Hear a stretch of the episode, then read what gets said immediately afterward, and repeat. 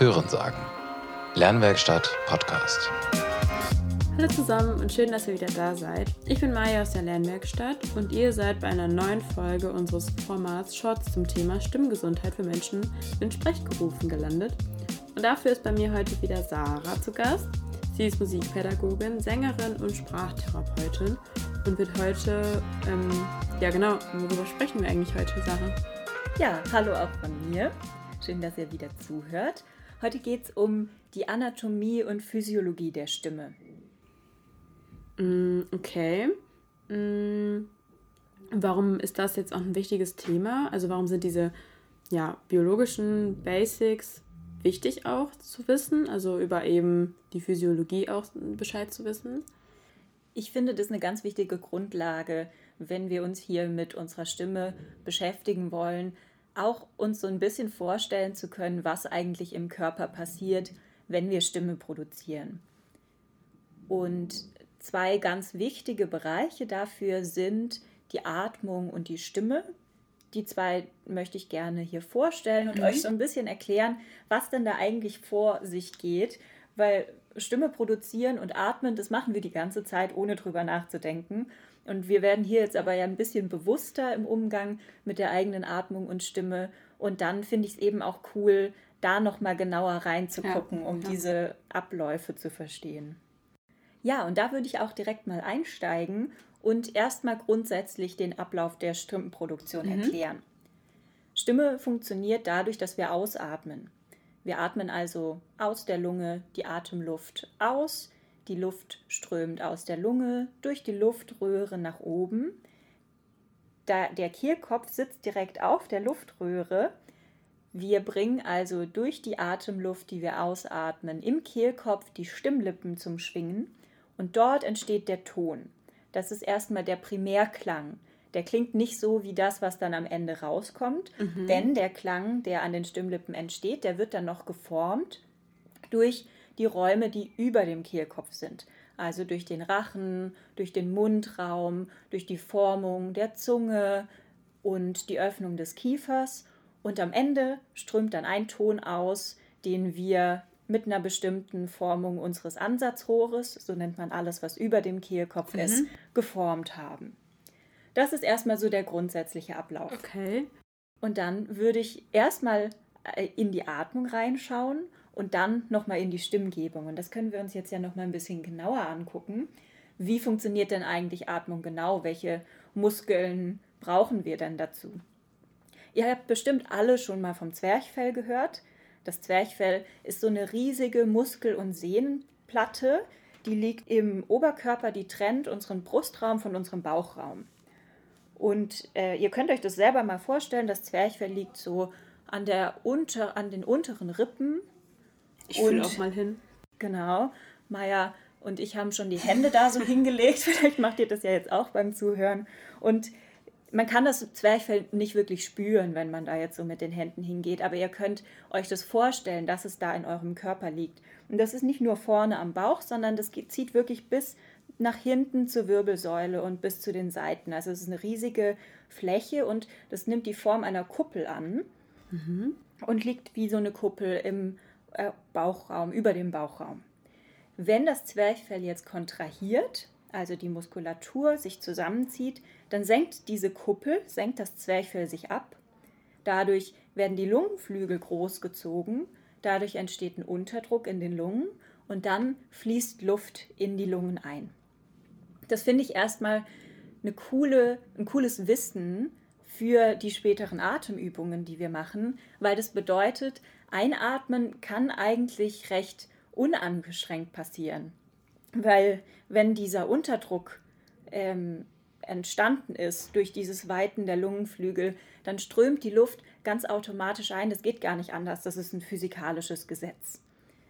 Das finde ich erstmal cool für diese, für die Vorstellung, dass Atmen entspannt sein kann. Mhm. Und finde ich auch nochmal für die Vorstellung, dass ja auch, ähm, wie es zustande kommt, dass dann ja auch äh, im Brustraum, der sich hebt, wenn man einatmet, oder halt auch der Bauch sich füllt. Er füllt sich ja nicht wirklich, sondern das ist ja eben dieser physikalische Mechanismus, dadurch, dass sich dann ja das Platz gemacht wird für die Luft. Ja, ganz ja. genau. Genau. Die Brust weitet sich so ein bisschen, weil da wirklich die Lungen Platz brauchen. Man spürt es auch an den Rippen, dass sich die weiten. Da haben wir nämlich auch noch mal Muskulatur. Zwischenrippenmuskulatur ist das. Die weitet die Rippen, damit noch mal Luft Platz hat in den Lungen, um einzuströmen. Und die zieht die Rippen auch wieder zusammen, um die Luft wieder rauszudrücken. Und jetzt hattest du gerade gesagt, man spürt es auch im Bauch. Und richtig, ne, da fließt ja nicht wirklich Luft hin. Der Bauch wird dick, weil die Organe ja irgendwo hin müssen, mhm. wenn sich das Zwerchfell absenkt. Voll logisch. Genau. Und deswegen drückt das Zwerchfell quasi die Organe so nach unten in den Bauchraum und dann wird der Bauch weit, damit die Platz haben. Genau. Das ist erstmal so der Atemvorgang. Ach so, das Ausatmen ist vielleicht noch wichtig. Wir haben jetzt erst eingeatmet. Beim Ausatmen entspannt sich das Zwerchfell wieder. Die Zwischenrippenmuskulatur hilft noch so ein bisschen beim Luft rausdrücken. Genau, und das ist dann die Ausatmung. Spannend.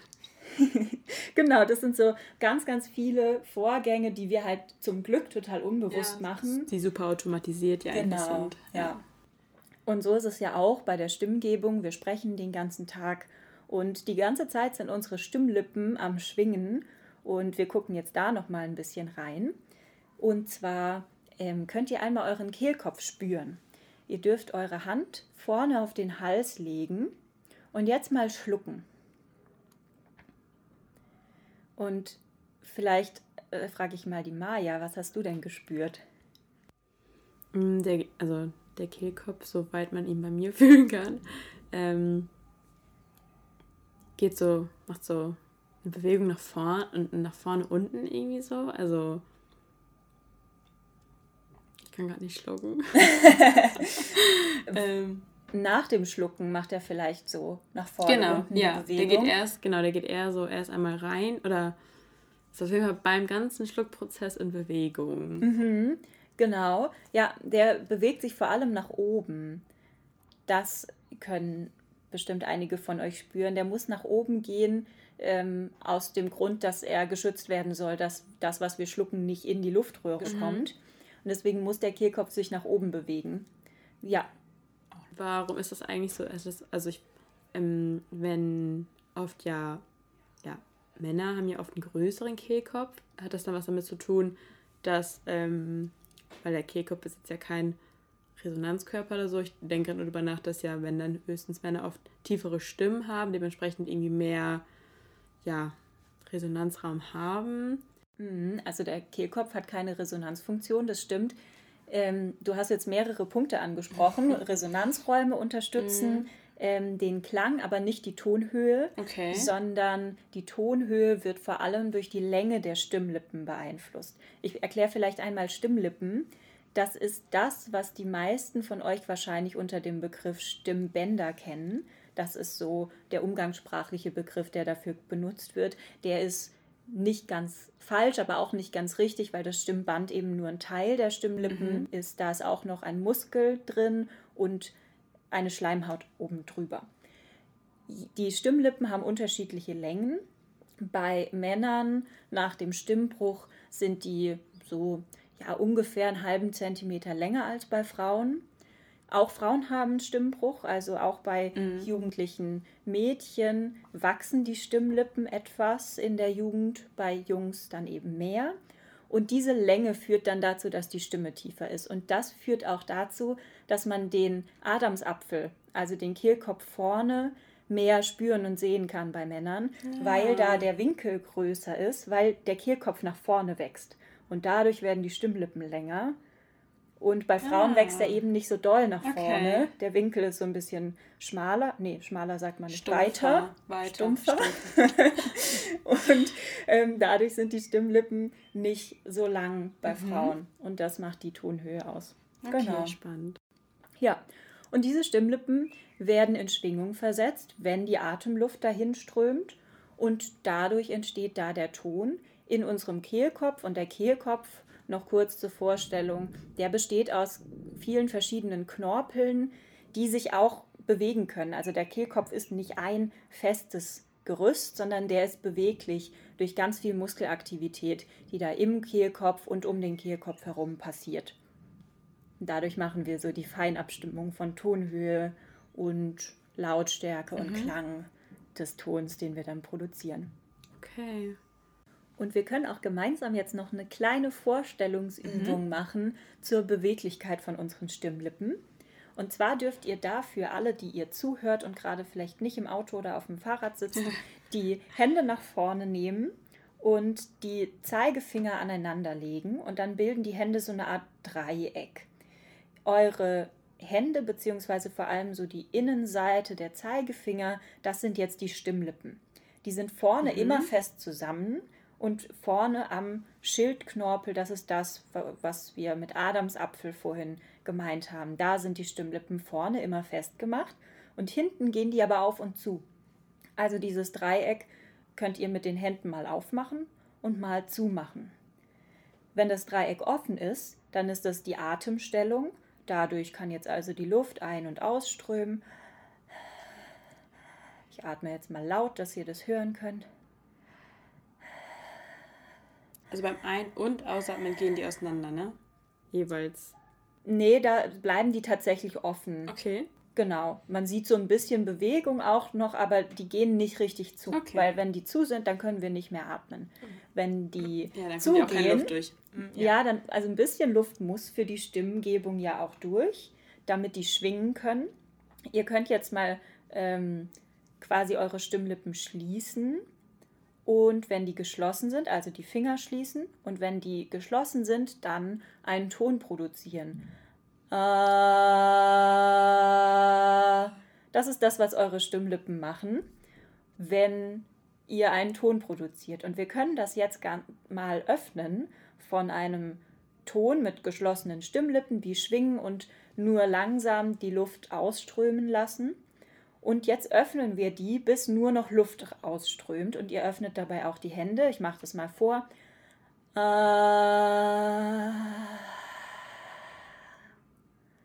Und am Ende sind die Hände offen, eure Stimmlippen sind offen und es kann kein Ton mehr produziert werden, weil die Stimmlippen zu weit voneinander entfernt sind.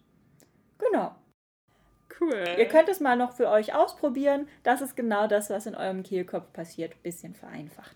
Ja für die Vorstellung, glaube ich, sehr, sehr hilfreich. Ähm, cool. Danke, Sarah. Ähm, damit sind wir auch bei dieser Folge am Ende. Und ich bin gespannt, worum es beim nächsten Mal geht. Also, worum es geht, kann ich schon mal sagen. Die fünf Bausteine der Stimmgebung. Das hören wir uns dann nächstes Mal an. Danke, Sarah. Bis dann.